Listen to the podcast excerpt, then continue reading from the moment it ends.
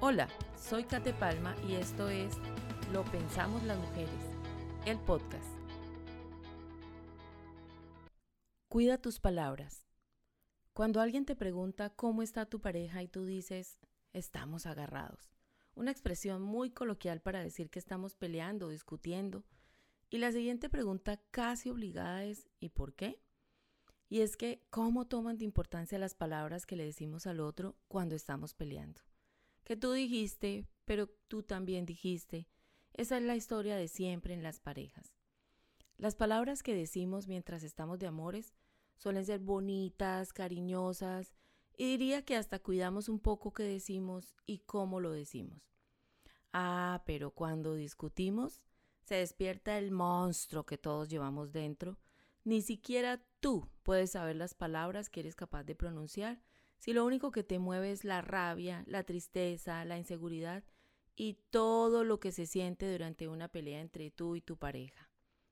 Casi siempre todo se resume a nuestros malos hábitos de comunicación, pues aprendimos más a hablar que a escuchar, más a responder que a preguntar. Y esta podría ser la clave, el secreto de toda relación, no solo de la que tienes con tu pareja. Pero en la realidad, en la vida diaria, ni siquiera pensamos para hablar, reaccionamos sin contención. Entonces, te invito para que pienses un instante si en plena discusión y llenos de ira pensamos las palabras que vamos a decir o lo que estas palabras significan para tu pareja. Tal vez no, ¿verdad? Esto es tan relevante como comprender que lo que tú expresas o dices tiene un valor para ti y no expresa lo mismo ni tiene el mismo valor para el otro. Y de eso se trata. ¿Qué quisiste decir y qué entendió tu pareja? Es común que escuchemos la frase no quise herirte con lo que dije. Y en verdad yo creería que no es nuestra intención, pero herimos y maltratamos. Y si amas a alguien tanto, ¿cómo puedes pensar en herirlo solo con todo lo que dices? Pues sí, palabras lanzadas con intención, frases con sarcasmo y el tono que le pones terminan por cumplir su objetivo. Si no es nuestra intención, ¿por qué continuamos causando el efecto contrario? De nuevo está presente la comunicación, pero si miras un poquito más profundo, aún ese momento en que te comunicas, la emoción con la que te comunicas y por supuesto las palabras que usas movido por esta emoción. Sí, claro, es muy difícil que si hablas con mucha ira puedas controlar lo que dices.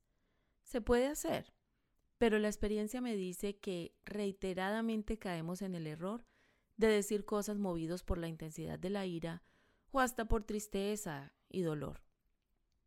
Regular tus emociones puede ayudar para que esto no te pase.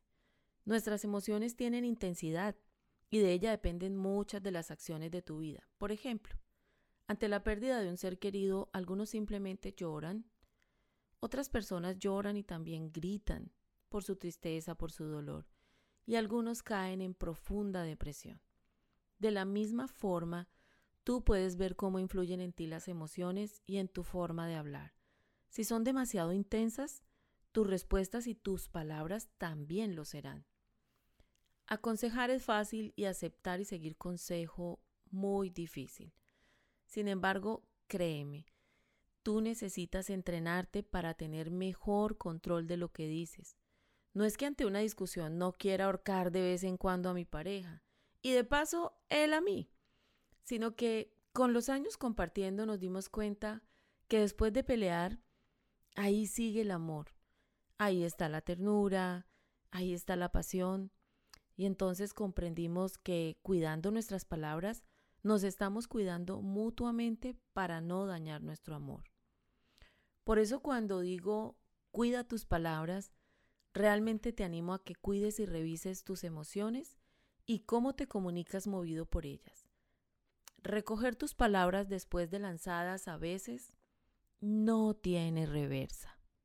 Y si te dice, separémonos. Creo sin temor a equivocarme que esta es la expresión a la que más le tenemos miedo y paradójicamente en la que más pensamos, y te confieso que a menudo pensaba en ella. Sea que tú la digas o que tu pareja la pronuncie, En cualquiera de los dos casos, implicaría muchos cambios en la vida de dos personas que han compartido casi todo en la vida. La sensación de pérdida es muy fuerte. Esto puede significar que pierdes tiempo, amor, familia, amigos y una vida entera, sin contar con el hecho de que muchos pues llegamos a la relación pensando que será para siempre. Compramos el sueño hermoso y que construimos a veces entre dos o a veces solos. Vamos a envejecer juntos y permanecer hasta que la muerte nos separe. Pues bien, lo cierto es que lo más natural en una pareja que se une o que construye un lazo es que a éste se pueda romper. Y esto termina siendo un hecho sobre el que cualquier persona que espera vivir en pareja debe comprender y aceptar. Algo así como el yin y el yang, pues todo en este mundo tiene un lado contrario. El blanco tiene el negro, el día tiene la noche y la vida entre dos tiene unión, pero a veces también separación.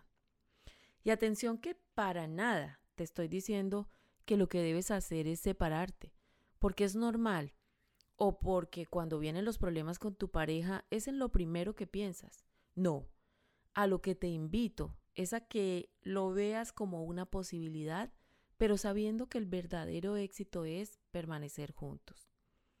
Ah, es que no me digas que nada más delicioso en la vida que tener a alguien a quien amas para compartir hasta los malos chistes. Sentir que la separación es la solución a tus problemas en pareja en ocasiones es la salida fácil y el camino que la mayoría decide tomar.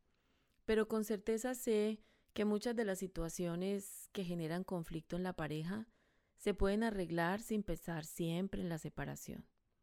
Descubrir qué está pasando en la relación cuando esta palabra es pronunciada debe ser el mayor desafío que tú tengas y tu pareja. Esto es de dos. Detrás de un efecto siempre hay una causa. Y si tú no descubres cuál o cuáles son las causas que están teniendo este efecto en ti y en tu pareja, sin duda estás en problemas. Llegar a la conclusión de la separación sin descubrir o conocer las verdaderas motivaciones es un error. Y lo que he podido verificar por años, al conversar con amigos y conocidos que se han separado, casi todos coinciden en decir, si hubiera sabido todo lo que implica la separación y que podía solucionarlo, jamás me habría separado.